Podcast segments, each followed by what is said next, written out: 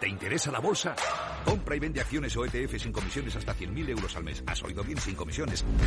Más de 550.000 clientes ya confían en XTB. Abre tu cuenta totalmente online. Un broker, muchas posibilidades. XTB.com. A partir de 100.000 euros al mes, comisión del 0,2%, mínimo 10 euros. Invertir implica riesgos. Si quieres conocer mejor las empresas con las que trabajas, empieza por Informa. Compruébalo con tres informes gratis, el nuestro para que nos conozcas más y los dos que tú elijas para tu negocio. Solicítalos ya en Informa.es. Informa, líder en información empresarial. En Capital Radio te mantenemos económicamente informado desde que amanece. Son las 7 de la mañana, hora central europea, las 6 de la mañana en Canarias. Aquí comienza Capital, la bolsa y la vida. Haciendo algún break en el camino. Enseguida, hora trading la hora más golfa de los mercados. Para continuar informándote después de comer. Son las 4 de la tarde, las 3 en Canarias. Esto es Mercado Abierto, en Capital Radio. Y que cierres el día conociendo todos los detalles. Señoras y señores, buenas noches, bienvenidos. Escuchan la sintonía de Capital Radio. Les invito a que nos acompañen aquí en el balance. Capital Radio. Información económica de calidad.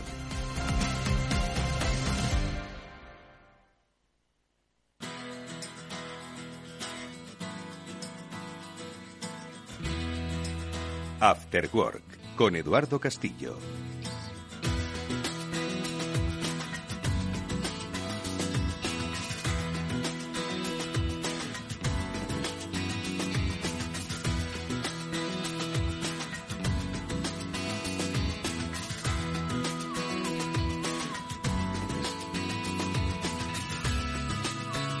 ¿Qué tal amigos? Buenas tardes y bienvenidos un día más a este After Work que ya comienza en Capital Radio. No es un After Work cualquiera, es el Ciber After Work, es el programa de ciberseguridad que todas las semanas se desarrolla en esta emisora con eh, la conducción Em, experta y siempre bien llevada de Pablo Sanemeterio y Mónica Valle y quien nos habla Eduardo Castillo. Con ellos vamos a, eh, a charlar con los responsables de quienes son los encargados de proteger la seguridad de empresas, de instituciones, de ofrecer servicios de ciberseguridad a muchas pymes y a particulares y con ellos tratamos de crear, aumentar esa cultura de ciberseguridad tan necesaria para nuestro tiempo. Hoy un invitado muy bueno y es que la agenda de Pablo y Mónica es inabarcable, inacabable y extraordinariamente profesional. Pablo Sanemeterio, ¿cómo estás? Buenas tardes. Buenas tardes, Eduardo. La verdad es que, como siempre decíamos, las, las introducciones cada día mejoran y mejoran. No sé dónde vamos a dejar el tope, Eduardo. Esto es como los mercados, no todo alcista. el tope, es donde nos eh, diga que está Mónica Valle. ¿Cómo estás, Mónica? Muy bien. Un placer estar aquí un lunes más y de hablar de tantos temas y como decías con un invitado maravilloso con el que vamos a conocer mucho sobre ese panorama de la ciberseguridad que está afectando a empresas y pues también por ende usuarios. Efectivamente, porque estará con nosotros y ahora les saludamos Ramón Ortiz, que es responsable de seguridad informática de Mediaset. Con él hablaremos sobre cómo él, como especialista con varios años de experiencia, percibe la evolución del mundo de las ciberamenazas, también cómo desde una compañía, en este caso de medios, se protege la información, que ojo, al final es una empresa que está en boca de todos, porque es una empresa que se dedica precisamente a ofrecer entretenimiento a todos. Bueno, pues yo creo que la propia particularidad de la empresa nos puede dar pistas sobre cómo se mueven ahora mismo estas ciberamenazas y con él vamos a hablar largo y tendido en un programa en el que también, por supuesto, comentaremos las noticias, las últimas noticias que se han producido y con la ayuda de los especialistas de Panda Security hablaremos sobre uno de los aspectos fundamentales de nuestro tiempo en ese espacio seguro que es conocer la identidad digital y sobre todo cómo protegerla. Así que, sin más dilación, vamos a ya mismo conociendo las últimas noticias con Pablo y con Mónica. Venga, vamos allá.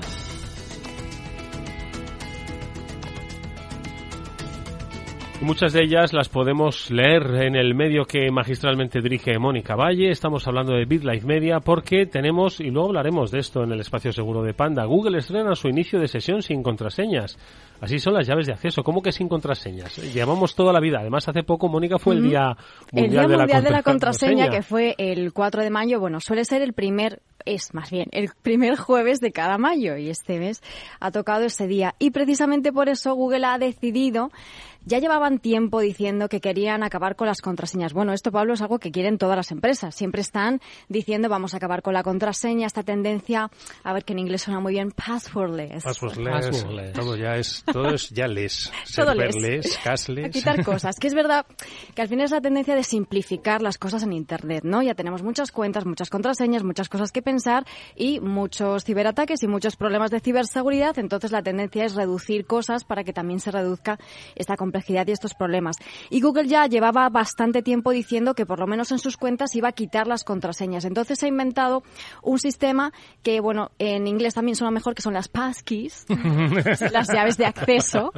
Y las llaves de acceso, pues es básicamente utilizar un elemento biométrico que puede ser la huella de dactilar o el reconocimiento facial o un número PIN, pero que no necesariamente sean letras, números, eh, mayúsculas, minúsculas y hacer el pino puente, sino simplemente asociar alguno de estos elementos a la cuenta de Google y ya se puede implementar. Yo lo he probado y es cierto que bueno, en cada en cada dispositivo te pide que lo asocies con un elemento biométrico porque lógicamente a lo mejor en tu portátil no tienes huella dactilar o sí y en tu eh, dispositivo móvil tienes el reconocimiento facial y no tienes huella dactilar o al revés, ¿no? Entonces es elegir un método que simplifique la ¿Y vida. esto es menos vulnerable? ¿Más vulnerable? A ver, yo siempre digo que no hay nada invulnerable y lo, lo, mantendremos toda la vida. Eh, el, el asociarlo solo con temas biométricos, siempre digo que tiene un pequeño problema y es que solo tienes 10 huellas dactilares, es decir, como vayas perdiendo, vayas filtrando huellas dactilares por ahí por internet, vas quedándote sin cambios de contraseña, que es lo que tenemos ahora, cara no tienes más que una, ojos dos. Eh, Y, y en- tu cara, además, se la has regalado a una de estas apps que te dicen lo joven que podría ser o lo viejo que vas a ser. o la subes todos los días a Instagram o, o TikTok o la que sea. Tienes toda la razón, ni siquiera es necesario eso. Entonces, eh, al final yo creo que siempre es importante, y bueno, si no hablemos ya de los casos en los que los niños le han cogido el teléfono a su padre, se lo han puesto en la cara y ya se han puesto a comprar cosas o hacer otro tipo de, de escenarios o coger el dedo y se lo han puesto para poder abrirles el teléfono. Entonces, yo siempre soy defensor de que se habla de que hay tres eh, factores de autenticación, algo que eres, que son factores biométricos, algo que, que tienes, que puede ser o bien el teléfono, o una llave física, una llave magnética, y algo que sabes. Entonces, a mí me gustaría que no nos olvidáramos, aunque las passwords son un poco pesadas, hay que acordarse, siempre soy siempre defiendo más los gestores de contraseñas y todas estas cosas. Es importante que de alguna forma haya algún password para reforzar esto y que no se nos quedemos solo en la parte biométrica, bajo mi punto de vista. Pero bueno, pero no, no pongáis un 2, 3, 4, 5, 6, ¿vale? Que sigue siendo la contraseña más utilizada, por lo menos en Sí, España. sí, ¿eh? sigue siendo en todas partes. 7, 8, 9. Bueno, en cualquier caso, parece ser que hay una eh, tendencia, ya que se vislumbra, de que la montaña va a ir a, Mama- a Mahoma, porque Apple ha lanzado, también lo publicáis en BitLife Media, su primera respuesta rápida de seguridad. Mónica, ¿en qué consiste esto? Digo que la montaña va a Mahoma porque si el usuario al final no es capaz de aumentar su cultura de ciberseguridad, las empresas tratan de facilitarle el camino. es un poco la misma tendencia, el mismo estilo, porque al final todos estamos acostumbrados a recibir esos avisos de actualización de seguridad o actualización de un nuevo software, una nueva versión del sistema operativo, de programas, etcétera. Solemos, ¿qué solemos hacer muchas veces? Posponerla, porque sabemos que son tediosas, en ese momento estamos trabajando o estamos haciendo algo y no podemos esperar a que nuestro dispositivo, en este caso un iPhone, un iPad, pues eh, termine de actualizar esa barrita eterna que no termina, eh, luego tiene que reiniciar, etcétera. Entonces, pues los de Apple se han inventado estas respuestas de seguridad rápidas que tienen un doble motivo. Por un lado, pues eh, facilitar que esa actualización sea muy rápida, porque de hecho no requiere reinicio tampoco, y por otro lado, pues aplicar parches de seguridad de vulnerabilidades o de fallos que realmente sean muy importantes y que así saben que una mayor cantidad de gente los va a aplicar lo antes posible. También se pueden automatizar porque se puede decir al dispositivo, oye, cada vez que haya uno de estos parches, actualízamelo inmediatamente y aumentamos esa seguridad también. Oye, la verdad es que es, es curioso el movimiento de Apple cuando llevamos ya unos cuantos años de Microsoft poniendo las actualizaciones el primer martes de cada de cada mes, etcétera, etcétera, que ahora precisamente Apple haga este movimiento. La verdad es que a mí en particular siempre he pensado que quizás también es interesante que las actualizaciones de seguridad vayan a toda sa- salgan lo primero, es decir, incluso que adelanten a funcionalidades que muchas veces se veían retrasadas hasta que no juntabas un paquete con funcionalidades actualizaciones de seguridad no, no sacabas. Entonces, a mí me parece interesante y, y, oye, un aplauso para Apple por esta iniciativa porque, oye, se actualiza más rápido, no tardas tanto tiempo en, en tenerla activa y parcheada y encima no esperan a funcionalidades, pues oye, un movimiento muy interesante que creo que el resto deberían apuntarse. Bueno, pues el capítulo de incidentes, ¿qué le ocurre a T-Mobile? Lo podemos leer en eh, Escudo Digital, sufre una nueva brecha de seguridad y una nueva es una novena brecha de seguridad, un noveno hackeo en los últimos años. ¿Qué es lo que ha pasado? ¿Qué le está pasando? Porque entiendo que de los incidentes se aprende y se evitan. Como dices, Pablo, no nada te libra de tener uno nuevo, pero nueve, madre mía. Bueno, parece que en este ha sido menor que los anteriores, que ha sido solo el acceso a datos ha sido a 37 millones de clientes. No quiero saber cuántos han sido antes. y ya con nueve, seguro que igual algunos ya son reincidentes. Eh, en general, pues oye, también ¿Qué ocurre? Pues que compañías grandes, sobre todo con, con un tamaño como pueda ser T-Mobile, que es un monstruo en la parte de telecomunicaciones, pues tienes muchas puertas que, que cerrar y que tapar. Entonces, en cuanto haya un pequeño agujerito o un pequeño hueco por el donde colarse, pues los malos ya ponen el piececito o incluso muchas veces ya sabéis que en la industria los malos está industrializada y no es que eh, tenga que venir un malo en concreto a hacerte todo, sino que directamente venden ese acceso al que te va a hacer ya el daño y, bueno, pues se han, visto, se han vuelto a ver afectados y pues oye, que entiendo que poco a poco, desde 2018, nueve incidentes, pues oye, irán aprendiendo poco a poco a que ya en 2023 pues cada vez sean menos, menos, menos. Y bueno, pues oye, ¿qué le vamos a decir? Pues un poquito más de inversión y un poquito más de formación y concienciación en los trabajadores que siempre hemos dicho son la última barrera que te ayuda a que cuando fallan las soluciones de seguridad no te terminen de infectar. Mm. Al final sí que es verdad que esto demuestra de alguna manera porque muchas empresas, lógicamente, de, este nivel, de este tamaño, prácticamente todas, por así decirlo, son atacadas constantemente. Algunos de esos ataques son exitosos y eh, logran, pues, eh, estos impactos, brechas de seguridad, etcétera. Entonces también yo creo que es positivo el hecho de que las empresas cada vez más lo divulgan, lo explican, qué es lo que ha pasado, por supuesto se ponen en, en, contacto con los clientes, con los actores necesarios que haya que hacerlo para solucionar el incidente y comunicarlo, pero yo creo que es bueno que cada vez de alguna manera se normalice que se están sufriendo este tipo de ataques y también que se ayude al resto de la industria y de las empresas para que puedan solucionarlo y que no sean atacadas otras con el mismo sistema. Bueno, son algunas noticias eh, todas las semanas, hay de todos los sectores. Vamos a seguir nosotros con nuestros contenidos. Enseguida vamos a hablar largo y tendido con Ramón Ortiz, que es responsable de seguridad informática de Mediaset. También tenemos que hablaros de la identidad digital en nuestro espacio seguro. Pero para ir conociendo a nuestro invitado, le quiero preguntar de todas estas noticias con cuál se queda y por qué.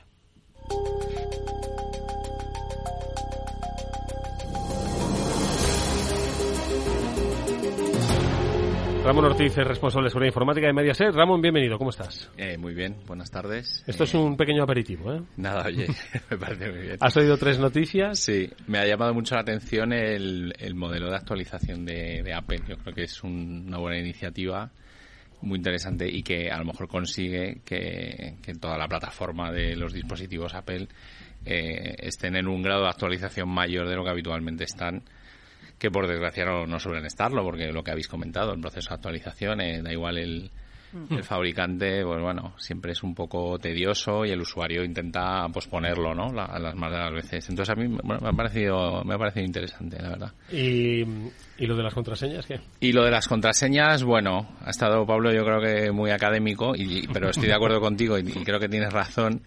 Eh, y en nuestro caso, a nivel personal, eh, yo trato de aplicarme, ¿no? También el academicismo, irlas rotando, irlas cambiando, pero siempre caemos en malas prácticas, ¿no? Eso es inevitable. Y en el ámbito profesional, eh, sí que es verdad que estamos tratando de, de, digamos, de implantar y de, y de que la mayor parte de nuestros usuarios utilicen gestores de contraseñas. Lo que pasa que hay, yo tengo compañeros que son detractores de esas herramientas, porque en muchos casos es un es un servicio SaaS en la nube y entonces bueno si esos eh, proveedores tienen problemas de eh, fuga de datos pues bueno puede ser un problema bastante grave pero pero el tema de las contraseñas es el caballo de Troya de todo este negocio, desde luego que sí. Vamos a hablar largo y tendido enseguida con Ramón Ortiz, el responsable de seguridad informática de Mediaset. Ya nos ha dado algunas pinceladas, vamos a profundizar mucho más en sectores, en el estado de la ciberseguridad. Pero antes, ya que estamos hablando de móviles, ahí es donde quiero ir con nuestro espacio seguro que hacemos con Panda. Espacio Seguro. Todo lo que debes saber para que tu día a día en Internet sea más seguro. De la mano de Panda Security. Y como con Panda estamos hablando últimamente de identidad digital, de identidad online, qué mejor sitio para albergar toda nuestra identidad online que en el móvil. Os preguntaba antes, Pablo Mónica, que hoy en el móvil llevamos las tarjetas, los correos, nuestros DNIs, los certificados, las entradas, es decir, en este pequeño dispositivo llevamos todo prácticamente. Eh, una brecha de seguridad, la pérdida del mismo o un acceso indebido hace que todo nuestro ser pues caiga en manos ajenas. Mm. Te han faltado redes sociales, fotos. Eh, sí, a ver, el, teléfono móvil a día de hoy es el centro de, de toda nuestra vida digital y por suerte o por desgracia, eh, al concentrar todas las cosas en un único punto es donde tienes eh, el, riesgo, es decir, se van a focalizar todos todos los ataques ahí. ¿Qué le veo? Bueno, tiene también sus ventajas, ojo, y el móvil precisamente, la verdad es que a mí de vidas pasadas me recordaba precisamente la parte de Google, me recordaba una iniciativa que tuvo la GSMA, que era intentar que tu identidad fuera tu número de móvil. Es decir, que a través de tu número de móvil te pudieras identificar en todos los servicios en Internet, porque ellos ya han hecho una labor previa antes de reconocer quién eres, qué, qué nombre tienes, apellidos, etcétera. Entonces era una iniciativa interesante, pero que no, no llegó a mucho. En, en la parte de, de, privacidad, incluso hay cosas también como apoyándose en blockchain que puedas compartir desde el móvil temas de eh, títulos académicos que tienes, eh, certificaciones, eh, que dejes acceso, por ejemplo, durante un rato a tu DNI o a tu información privada y luego lo restringas, lo vuelvas a recuperar. Todo ese tipo de iniciativas, yo creo, relacionadas con la identidad son muy interesantes y evidentemente tienen el móvil como, como eje central. Mm. Los dispositivos móviles y en concreto si nos centramos en el smartphone, son un arma de doble filo porque por un lado esos beneficios que conllevan todo lo que estáis contando de utilizarlo pues como un elemento que nos puede identificar que lo tenemos en la palma de la mano que es sencillo que es rápido que es ágil que al final es lo que queremos de la tecnología no que nos ayude que nos facilite la vida. Todo eso lo tenemos pero por otro lado los usuarios ya tenemos bastante claro que en los ordenadores hay eh, malware, software malicioso, lo seguimos llamando virus, pero bueno, sabemos lo que hay más o menos, lo que nos puede llegar a pasar, pero en el dispositivo móvil y en el concreto, en concreto en el smartphone todavía pensamos que no nos va a pasar nada. Yo todavía escucho a gente que eh, le llega algún enlace que considera que es un poco mm, raro, pues lo voy a abrir en el móvil por si acaso. Entonces, claro, todavía pensamos que en el móvil no nos va a pasar nada y consideramos que todo lo que hay ahí pues que está más o menos a salvo, ¿no? Sin embargo, es todo lo contrario, como decías Pablo, ¿no? Que están los ciberdelincuentes pues con el objetivo en los dispositivos móviles porque lógicamente ahí está, como decías Edu, toda nuestra identidad, literalmente. Además es que cada vez el dispositivo móvil va sustituyendo a los ordenadores portátiles, a las tabletas y mucho menos a los ordenadores de mesa para el consumo de series, para el uso de correos, la navegación, redes sociales. Esto es así. Entonces, al final, las amenazas llegan por estas vías, las conexiones a la nube que permiten los teléfonos móviles, la descarga de correos electrónicos. ¿Cuáles son un poco los principales riesgos que tenemos eh, eh, de que nuestro móvil se vea comprometido y toda la información que alberga eh, se vea igualmente comprometida? Hombre, cuando tienes el, teléfono móvil, el principal riesgo es eso, que, toda la información que tienes se pueda fugar. nos hemos dejado, y yo al menos mm, aquí Antonio me da culpa, como decía el otro, el, eh, nos hemos dejado el banco. ¿Quién no tiene la aplicación bancaria metida en el, sí, Entonces, por eso también es un poco el centro de, ataque, porque también hay aplicaciones sobre los servicios de salud, todo, todo. Claro. Entonces, eh, pues la verdad es que me sorprenden tus amigos que todavía lo abren en el móvil, Mónica. Yo no he dicho que sean mis amigos. He dicho que todavía hay gente que lo hace y... Por el riesgo que implica, es decir, yo que ya toda cosa complicada lo abro en una máquina virtual, yo ya sé que es un poco más raro, pero... Y en ese sentido yo pondría como uno de los principales problemas que tenemos ahora esas campañas de smishing, ese phishing, suplantación de identidad que nos llega a través del SMS. Porque es otro concepto, el SMS como está tan, pues que es así, un poco anticuado, pues un mensajito que nos llega, no le damos tanta importancia a un mensaje de un, este del banco precisamente, de mensajería, de tal y cual, con un enlace, pues si me llega es que no me va a pasar nada, me meto, uy, es un formulario, que me están pidiendo mis datos?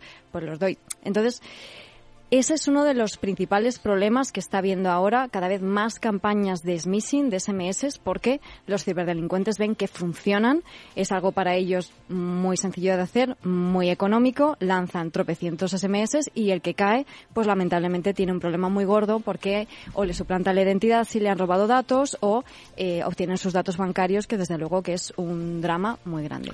Venga, posibles soluciones, ¿qué hacemos? Aparte de ser un poquito más prudentes, eh, estar siempre atentos sospechar que si no estamos esperando un paquete de correos, no nos eh, eh, lo que nos envía un supuesto correo de que debemos pagar para recibir es una supuesta estafa. Se aprovechan de que hoy mucha gente compra por internet y llegan muchos muchos paquetes de correos y de muchas otras. ¿eh? Pero entonces, aparte de eso, ¿qué más hacemos? Desconfiar de las gangas también. No, el, que te aparezca el, el último iPhone 18 a 3 euros no va a ser para ti ese no, no te está esperando.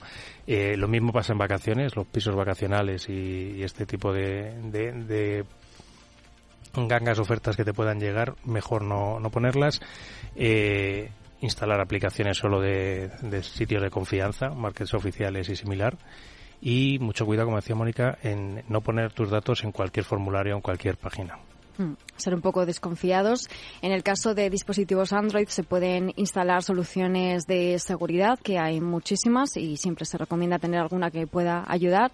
En el caso de iOS no es tan necesario, tampoco hay este tipo de aplicaciones por el sistema operativo que es, pero sí que hay otras aplicaciones que pueden ayudar, porque es, por ejemplo, en caso de robo, de pérdida, para encontrar el dispositivo, eh, para bloquearlo de forma remota, así que ayudémonos de la tecnología para eh, estar un poco más seguros siempre ser un poquito desconfiados. Es mejor ir a la fuente si tenemos alguna duda antes que rellenar nuestros datos en cualquier formulario que nos llegue a través de un enlace. Venga, pues preguntaros cuál es vuestra identidad digital, la que habéis creado vosotros, si la estáis protegiendo y sobre todo pues que tengamos la eh, capacidad, eh, la conciencia y el conocimiento de ponerlas a, a, guardo eh, como hacemos con nosotros mismos cuando eh, nos dirigimos, bueno, pues allá donde tengamos que ir. Así que de identidad digital lo seguiremos hablando, como siempre, con la ayuda de los expertos de Panda Security. Vamos nosotros ya a charlar con nuestro invitado en profundidad.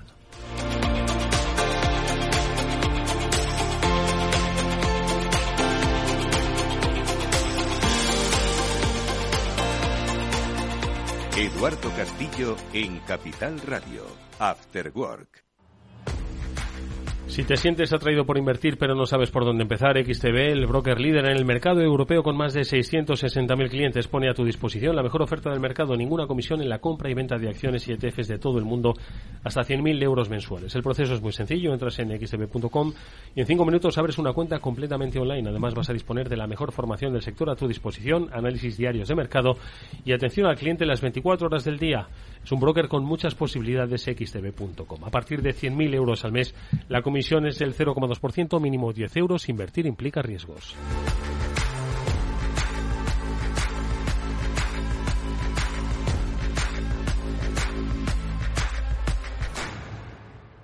Después del trabajo, After Work, con Eduardo Castillo, Capital Radio.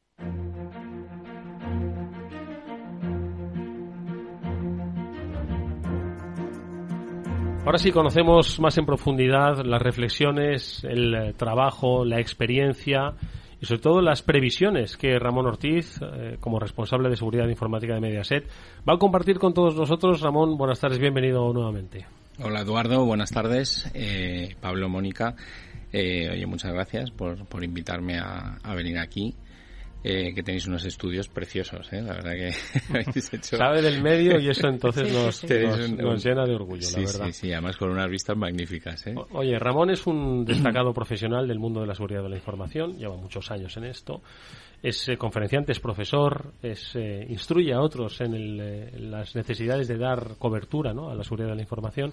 Ha evolucionado mucho en los últimos tiempos y Ramón hoy el momento que vivimos, ¿cómo lo defines? Porque nada tiene que ver con el momento de hace siquiera dos años, ¿no? ¿Cómo ha cambiado?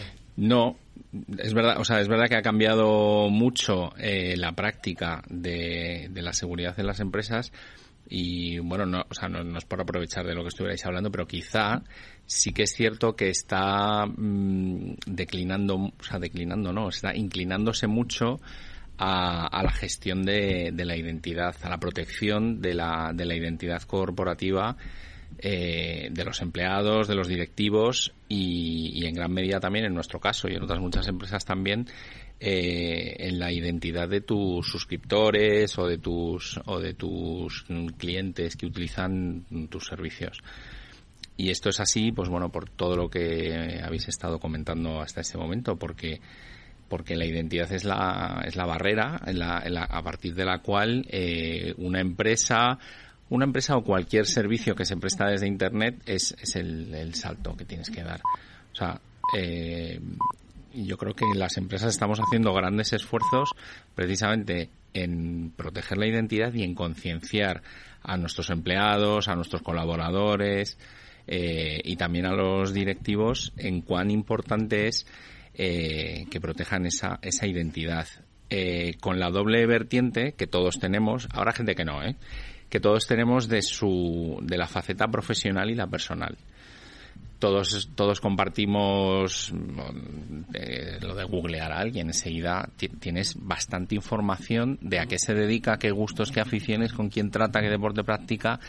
Y en base a eso, esto que hemos estado hablando de las campañas de phishing, smishing, Bisin, etcétera.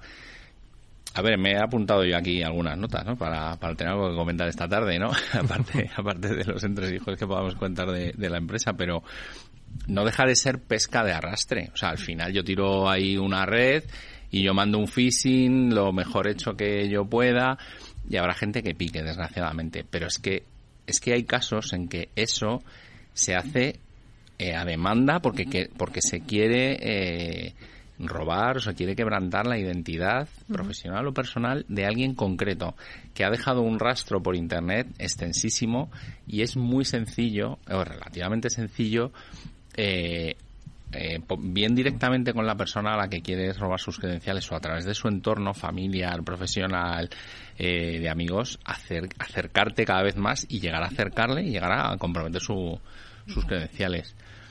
Y, lo han llegado a hacer incluso con, gente con una, o sea, con cargos muy importantes con, y con responsabilidades muy altas. O sea, esto es así.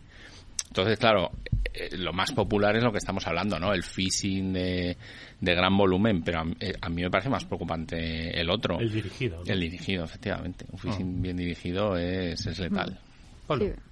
No, esos ataques dirigidos, como bien dices, yo creo que son uno de los problemas que hay que afrontar.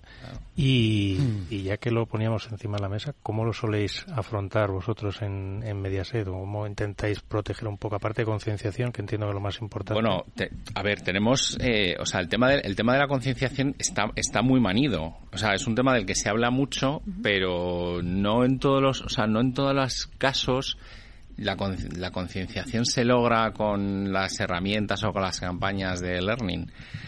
En nuestro caso, o sea, lo que tratamos es, es como ir, ir un poco, eh, ¿cómo es lo de concienciar? O sea, primero toma, toma conciencia de que esto está pasando, que es que hay gente, empleados, compañeros míos, que todavía, ¿no? Ya voy a decir, ya, ya van quedando los menos, ¿no? Pero que todavía es como que les suena un poco a, a, lo que, a lo que ha comentado Mónica, bueno, voy a abrirlo desde el móvil, como si desde el móvil no pasara nada o si desde el móvil fuera una herramienta inofensiva. Mm. Por suerte, en, en nuestra empresa van quedando menos personas de ese perfil, pero las hay, ¿no?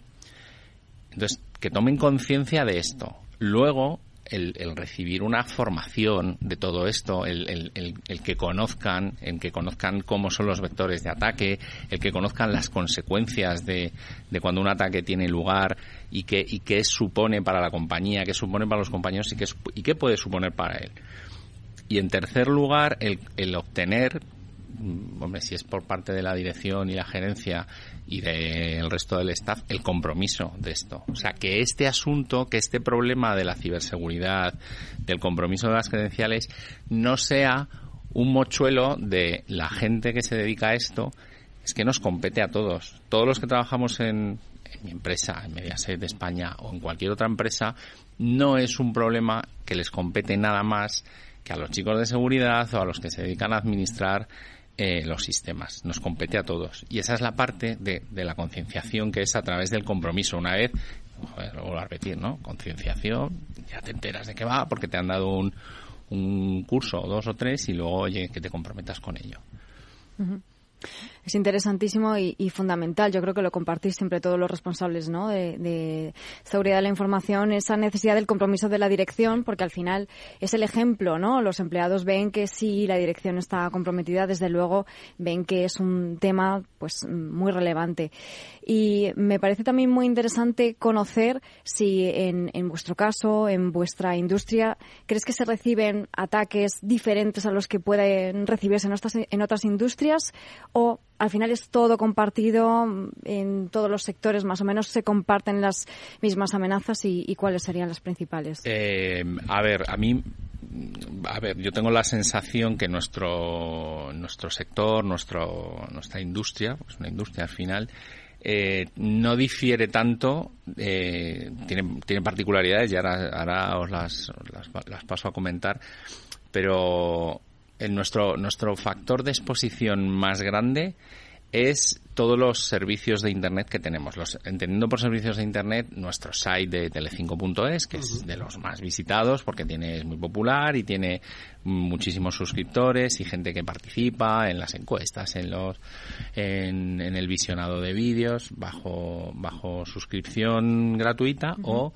eh, tenemos también suscriptores de pago que tienen eh, posibilidad de... Entonces, ese es nuestro factor de exposición más grande, porque tenemos un poco la vertiente esta de los ataques de negación de servicio eh, a nivel de red o a nivel de aplicación, pero bueno, contamos, por fortuna, con, con, técnicas muy muy avanzadas, ¿no? De, de, de WAPs eh, de Internet, de players de Internet muy muy potentes, con los que llevamos colaborando muchos años.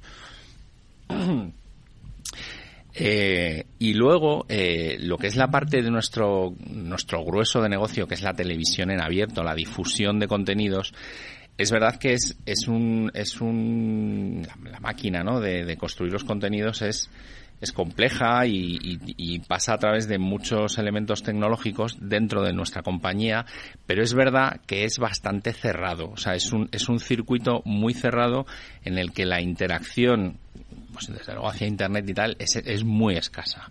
Entonces, eh, lo que lo que mostramos a través de internet tiene mucho factor de exposición pero lo que lo que es la televisión en abierto y nuestro nuestra parte más conocida tiene menos no quiere decir que no tenga pero tiene menos y nuestro digamos nuestra labor acaba entregando nuestra línea de emisión al difusor de, en este caso a, a que ellos se encargan de distribuir la, la, señal por todo, por todo el territorio. Entonces el problema que tenemos es si Celnex tiene un problema, pero nunca lo ha tenido y espero que no lo tenga nunca. Entonces, nosotros lo que tenemos que asegurarnos son esas operaciones de televisión, los estudios, los platós, los controles de realización, que voy a contar un chisme, me ha dicho Mónica que ella hizo prácticas en, realización de Telecinco, sería, sabíamos, o sea que ya lo conoce. Gracias Ramón por soltarlo en antena. Pablo León, que fue uno de mis tutores ahí. Y, y, entonces, bueno, tú conoces esa fábrica de, de hacer y de construir los contenidos, pero es un entorno muy cerrado. Entonces nosotros tenemos que asegurarnos, pues efectivamente, que todos esos equipos estén actualizados, que no es sencillo porque son, son fabricantes de software y de hardware muy de nicho, que no, no es tan sencillo tener el equipo actualizado con, con la última parche de seguridad, pero bueno, pero es una práctica que hay que, hay que llevar eh, de manera un poco, un poco rigurosa, ¿no?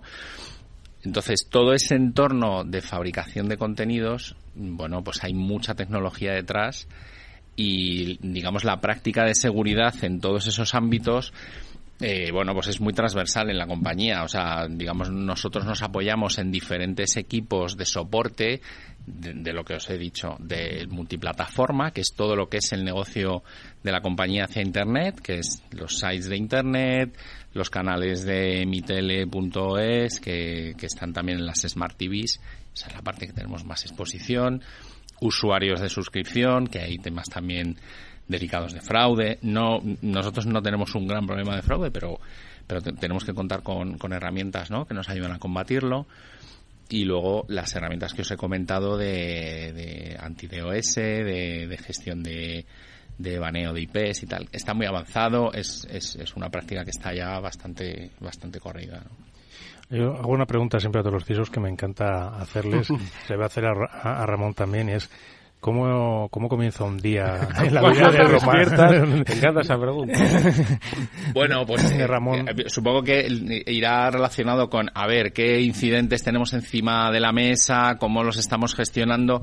Bueno, pero al final es una práctica muy rutinaria. O sea, esto te lo diría también un comisario de policía que están tratando de incidentes, incidentes de balazos y tal.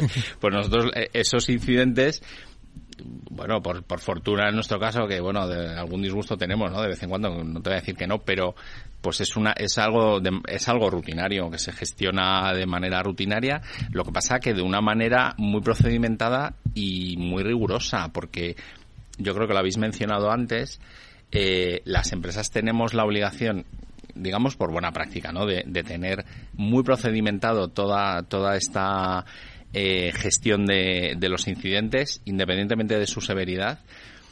Y luego que en función de precisamente de esa criticidad tú tienes que tener una, o sea, una bitácora muy todo lo documentada posible para entregárselo a la, a la, a la, administración, ¿no? En este caso, pues bueno, si es la Agencia de Protección de Datos o, o INCIBE o quien, o quien corresponda o si tienes que, documentarlo a través de una denuncia, ¿no? Entonces no vale el que tú tengas ahí un poco, que le suelte los mails, eso no es así. Entonces tienes, es rutinario, pero es muy rigurosa la, la gestión de, los incidentes diarios. Si hablamos de, de, estrategia, precisamente en este sentido, ¿dirías, Ramón, que ha ido cambiando de ser reactivos a ser cada vez más proactivos, a entrenar esa respuesta, ¿no? Y a invertir o a eh, tener más en cuenta que los incidentes pueden eh, pueden ser una realidad importante hay que entrenar más esa respuesta a los incidentes no eh, sí o sea de hecho eh, o sea Mediaset participa en, en ciberejercicios para tener un poco eh, engrasado el mecanismo pero te digo que la realidad te hace que, que esté engrasado o sea Quiero decir que es algo diario. Es un ejercicio permanente. Es un ejercicio permanente. Pero bueno, hay cuestiones relacionadas con un incidente que sí que es cierto que se tienen que ensayar es que si llegado el caso tú tienes que hacer, pues, eh, digamos, levantamiento de, de copias de, de, respaldo o equilibrado de entornos, etcétera, tienes, tienes que tener una práctica suficiente para que eso no suponga un estrés a los equipos de algo que no han hecho o que no, o que no estén acostumbrados a hacer. Entonces, o sea, esa parte que no es del día a día, sí que es cierto que hay que tenerla eh, un poco practicada y un poco ensayada.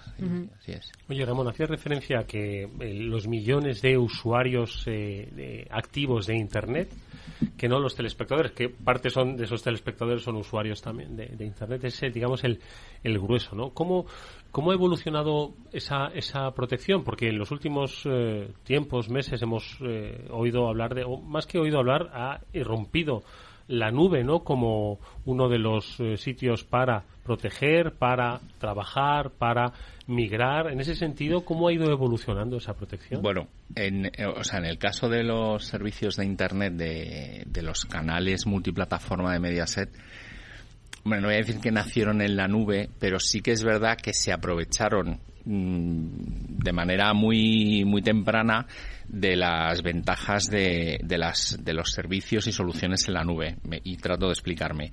O sea, para la distribución de contenidos a través de Internet, no funciona del modo que pudiéramos o que, o que, pudiera imaginar una persona que no lo conoce decir, bueno, pues el, en nuestro caso, ¿no? El editor de contenidos, el, el que el que se encarga de distribuir los contenidos, pues los tiene alojados en sus servidores y, el, y, los, y los visitantes o los suscriptores los consumen directamente de esos servicios. Eso no funciona así cuando tus cargas de, de visionado son enormes. Entonces, ya te digo que de una manera muy temprana ya nos, ya utilizamos los servicios de distribución de contenidos que son, que son en la nube, en este caso de un proveedor muy potente de Internet, que es Akamai.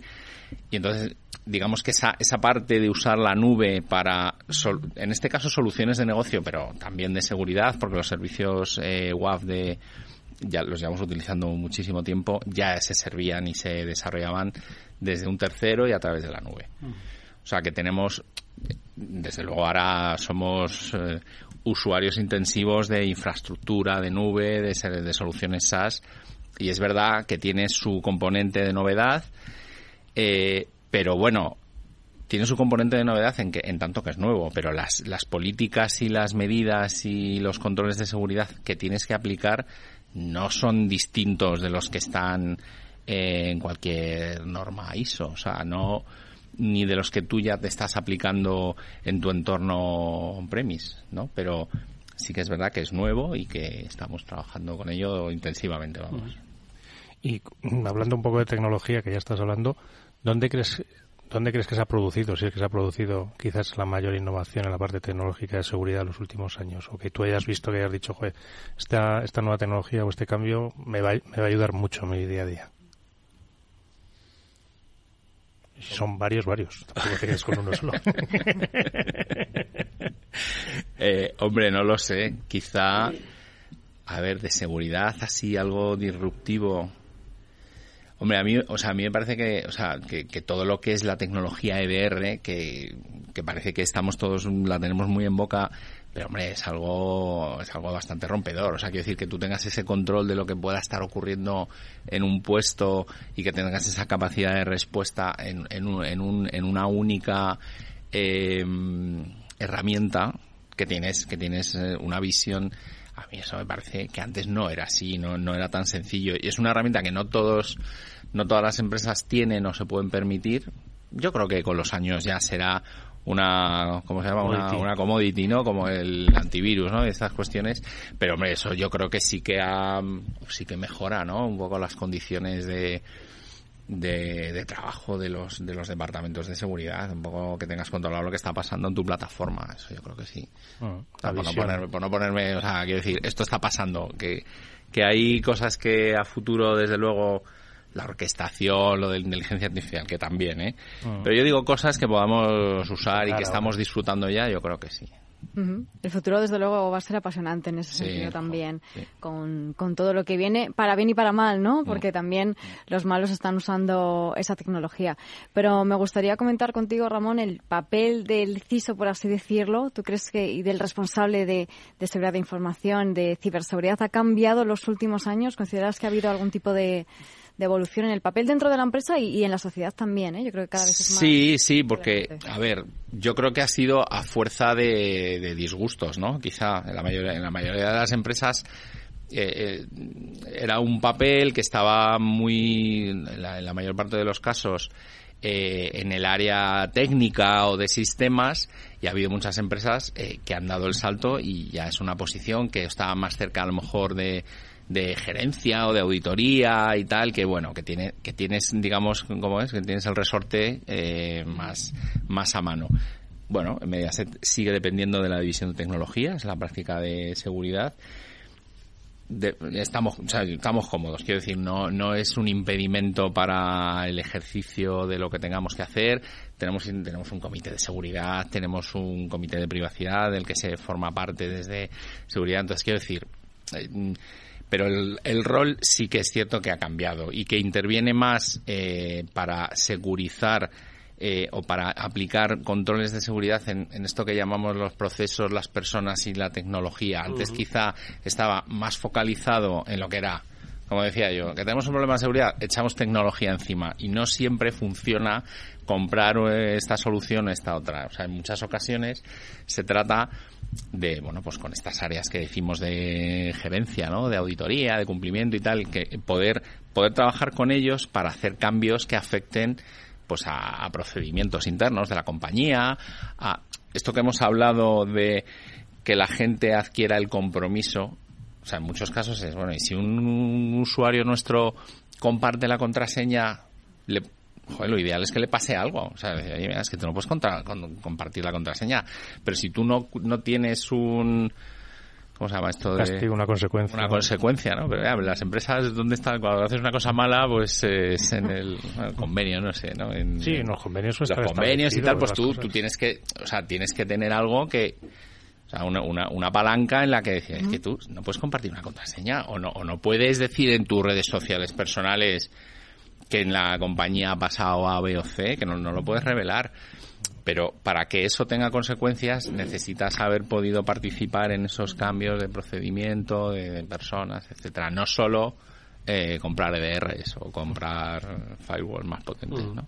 Sí, no es necesario, como muchas veces se dice, ¿no? De sentarse en el Consejo de Administración para que tomen conciencia, ¿no? Simplemente es eh, ser un poquito más permeable, ¿no? A toda la organización. Bueno, pero sí, pero la, la, cuestión del Consejo de Administración como si fueran personas que están fuera de la realidad, los consejos de Administración saben de sobra a ver, no digo que escuchen todos los consejeros delegados y este programa. Deberían, deberían. Yo sé que deberían, pero, no digo que los que escuchen programas tan especializados, pero están al cabo de la calle, o sea, leen el periódico, hablan con otros consejeros que han tenido un problema gordo y estos saben que está ahí, o sea, que Oye, Ramón, ¿y cómo ha evolucionado que hayas visto, eh, primero, el, el, nivel de los atacantes, el perfil de los atacantes y el tipo de ataques ¿no? que se producen de incidentes? Si ha evolucionado, ojo, ¿eh? o simplemente han mutado, como.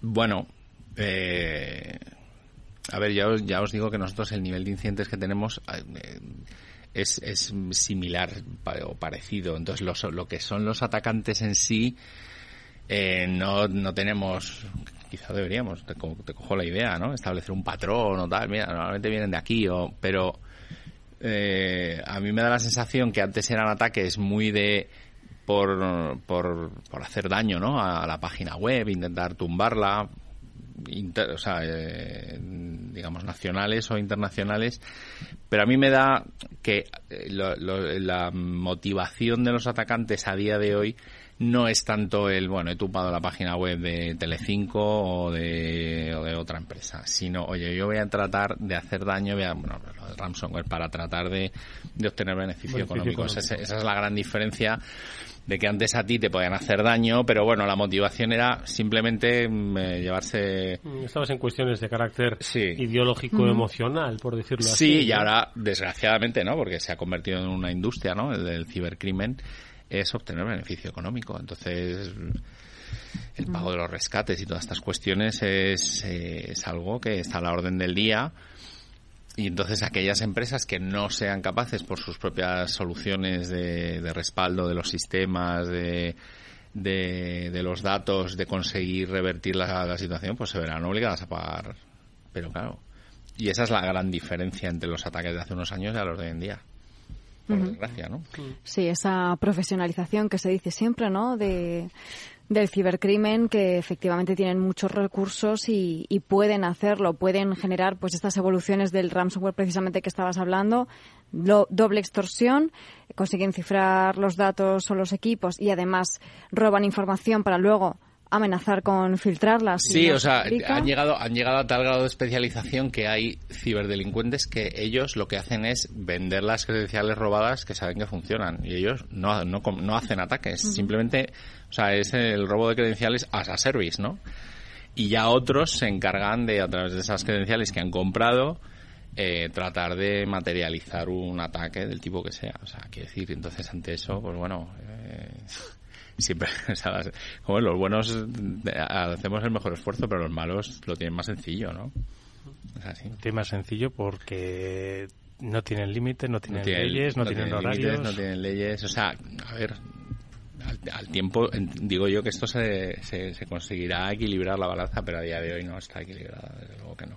Bueno, porque faltan, lo hemos comentado antes, tú eres profesor, y faltan recursos. Bueno, sí, ¿no? Lo del también tan traído y llevado asunto del talento, ¿no? De la, de lo, es difícil obtener recursos que estén, como digo yo, para empezar a trabajar desde el primer día. Y, pero, pero yo ante eso también te digo, pero gente con ganas de trabajar hay mucha. Y bueno, lo que pasa es que hay que pasar por un proceso de training y tal con las personas, pero bueno. Pero sí que es cierto que es una profesión muy inflacionista, ¿no? Eh, la gente que trabaja en... Pero yo creo que es algo que ha pasado cíclicamente, ¿no? Eso pasó en su momento con la gente que desarrollaba, ¿no? Que también era muy inflacionista y que era un, recurso escaso y, y, bueno, estamos también en ese punto, en, este caso. hablando de profesionales, ¿qué prefieres? ¿Profesionales preparados o profesionales con ganas? Y eso que es una pregunta complicada. Complicada, Lo que ocurre es que todo se puede aprender, las ganas. claro. Eso hay que traerlas de casa, es verdad. soy, mucho, de ganas, yo personalmente. Sí, oye, es lo que te digo. Eh, yo casi prefiero a alguien que tenga muchas ganas de aprender y muchas ganas de trabajar que no sabe lo todo, ¿no? sí, además es un sector, es un ámbito que, que, vamos, yo creo que todo el mundo que lo prueba al final se queda porque, porque engancha, ¿no? Porque gusta realmente. Bueno, pero es verdad que, o sea, sí, pero es verdad que es duro, porque es muy frustrante, tiene puntos de estrés, oye, cuando hay problemas, pues son, son problemas serios, ¿no? y bueno el tema de en fin hay también posiciones y hay momentos de los horarios y tal pero bueno pero bueno, todas las profesiones tienen sus pros y sus contras y sus inconvenientes, ¿no? A mí esta no me parece mala. No, los, los contras, bueno, como en todas partes, pero los pros y esas recompensas al final cuando se consigue hacer, desde, luego. yo creo que tiene una parte, sobre todo lo que hablábamos al principio, esa concienciación al usuario, y me gustaba mucho lo que decías, ¿no? Porque creo que es la mejor manera cuando se conciencia, se forma dentro de las empresas, pensar en ese ámbito profesional, pero también en el personal, porque al final pues los empleados de Mediaset están trabajando las horas que les corresponda, pero luego en su casa esa formación que le habéis dado se la llevan, la, comparten con su familia, con sus amigos y es muy valioso, exactamente, Exactamente, Es así, es así. De todas formas, yo quería preguntarte una cosa, Ramón, a propósito de esto. ¿Tú crees que funcionaría un programa eh, sobre concienciación en ciberseguridad? ¿Tendría audiencia? ¿O eso es una de las cosas que nos cuesta? Eh, por eso de tanto de que insistimos en la concienciación. ¿La gente se quedaría viendo y le diría, madre mía, estos que pesados? Yo creo que sí, yo creo que sí. Además, con gente tan entretenida como vosotros, seguro que sí. Si lo presenta Mónica, ya te digo yo que Bueno, si va Mónica, es éxito seguro. Vamos a cambiarle el nombre porque concienciación en ciberseguridad no tiene ¿cómo hacemos? Pues que nos ayude Ramón y los expertos de Mediaset a buscarle un nombre con gancho y... Yo creo que sí. Hacemos la propuesta. Ya sabéis que en televisión hay que hacerlo todo muy comercial, tiene que ser todo muy impactante. Hay que enseñar... Los peores incidentes de la década.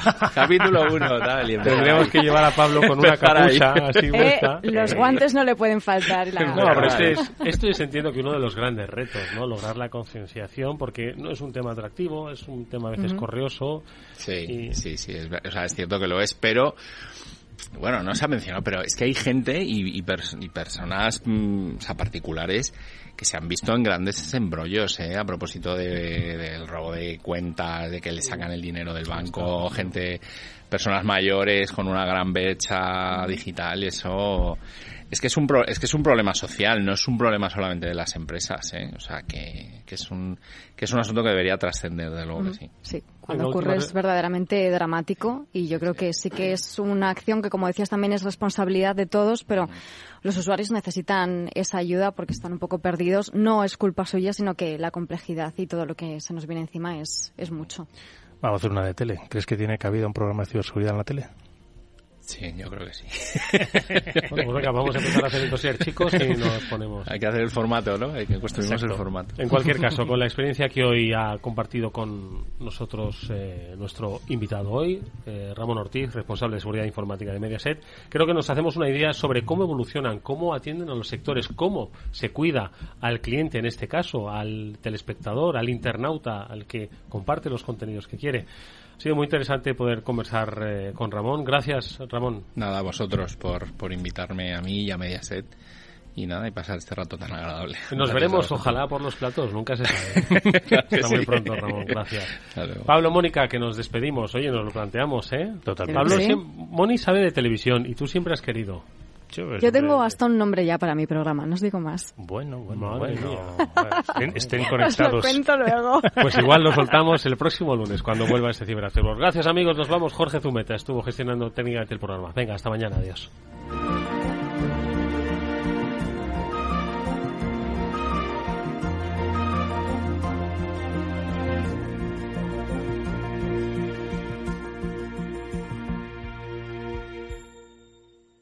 ¿Qué es ir más allá?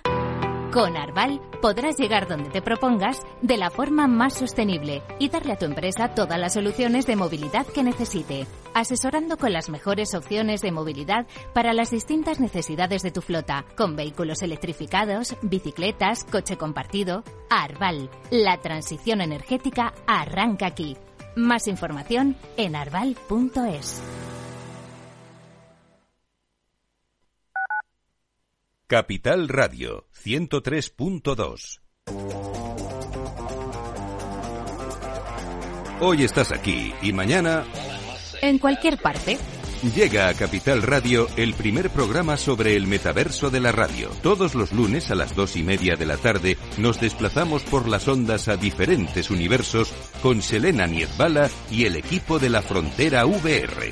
Sintoniza Metaverso en la Frontera y teletranspórtate con nosotros.